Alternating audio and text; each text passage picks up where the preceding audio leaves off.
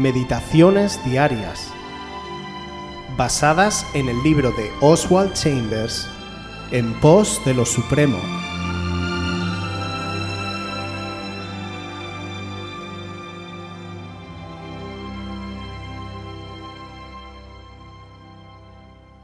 La oración en la casa del Padre.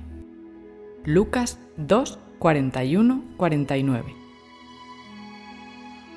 Iban sus padres todos los años a Jerusalén en la fiesta de la Pascua, y cuando tuvo doce años subieron a Jerusalén conforme a la costumbre de la fiesta.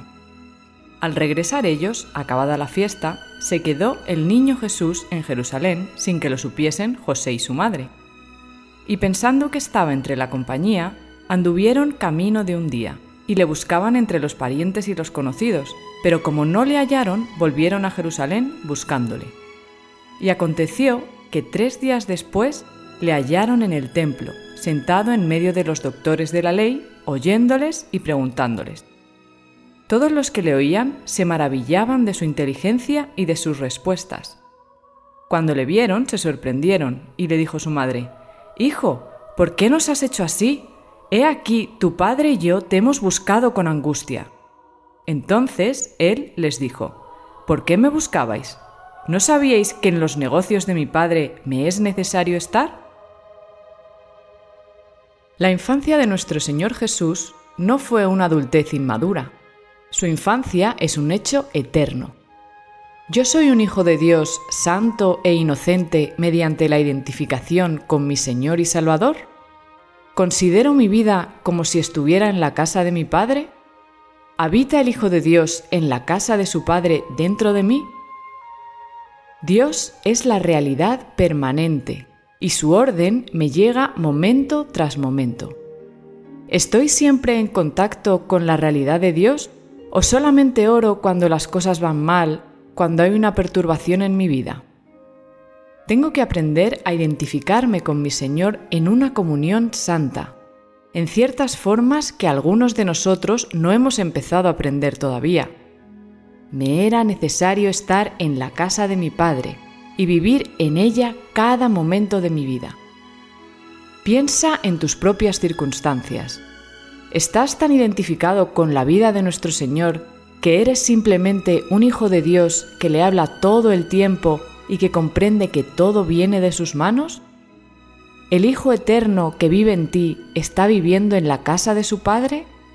¿Se está manifestando a través de ti la gracia de su vida que ministra en tu hogar, en tu negocio y en tu círculo de amigos? ¿Has venido preguntándote por qué estás pasando por ciertas circunstancias? De hecho, no es que tengas que pasar por ellas, las vives por causa de la relación en la que ha entrado el Hijo de Dios contigo, según la providencia del Padre en tu condición específica como santo de Dios. Debes permitirle hacer su voluntad contigo, permaneciendo en una perfecta unión con Él. La vida de tu Señor se debe convertir en tu vida, sencilla y vital. La manera como Él obró y vivió entre la gente mientras estuvo aquí en la tierra debe ser la manera como Él obra y vive en ti. Oswald nos trae hoy una valiosa lección que podemos sacar de la infancia del Señor Pese a su temprana edad, Jesús fue muy claro, le era necesario estar en los negocios de su Padre. ¿Cuántas cosas nos distraen hoy de vivir en completa unidad con Dios, de morar en todo tiempo en la casa del Padre? El reino de Dios es la más importante y emocionante empresa de la que podamos participar en esta tierra. Su impacto y relevancia sobre nuestro mundo y toda la humanidad son un asunto eterno universal e ineludible. Al igual que Jesús, nosotros, como hijos de Dios, debemos ocuparnos también de los negocios del Padre. Pero el fondo de estas palabras no es el mantenernos simplemente ocupados, sino mantenernos en constante unidad con Él. Morar en la casa del Padre no significa visitarla, como creyentes debemos de guardarnos de vivir nuestras vidas y los afanes diarios tratando de encajar el reino cuando más nos conviene. Morar en la casa del Padre significa vivir con Él, descansar en Él, obtener de Él nuestro sustento y disfrutar de nuestra intimidad con Él. Su morada debe ser el lugar en el que amanecemos y el lugar al que regresamos para terminar el día. No importa qué pase afuera, en su morada vivimos en paz, seguros. Vivir en esa integridad nos hará uno con el Señor y acercará el reino a nuestro alrededor, cumpliendo así la voluntad del Padre para nuestras vidas.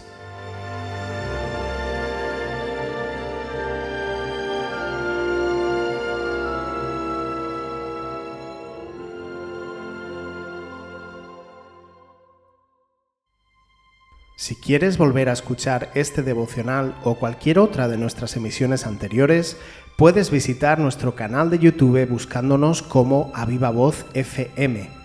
También puedes ponerte en contacto con nosotros a través de nuestra página web www.avivavoz.es o mandarnos un correo electrónico a la dirección contacta@avivavoz.es.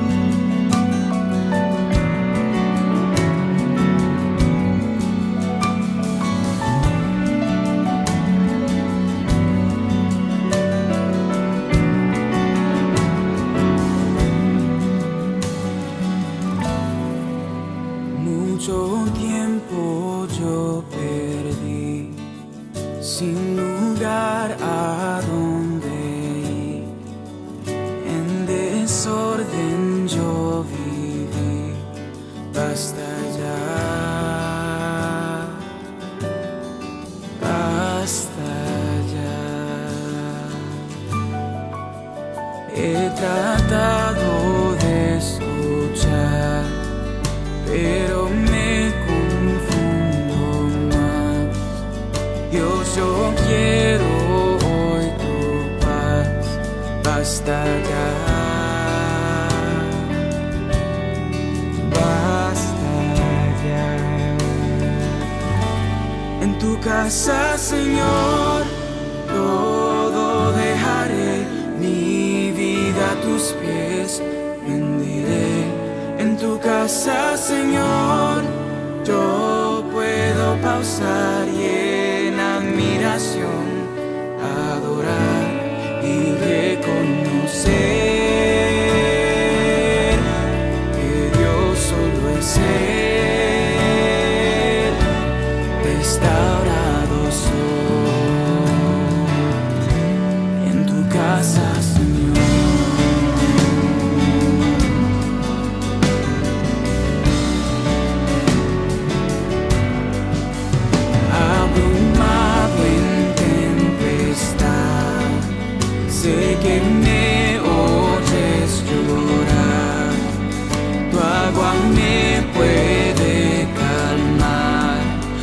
stars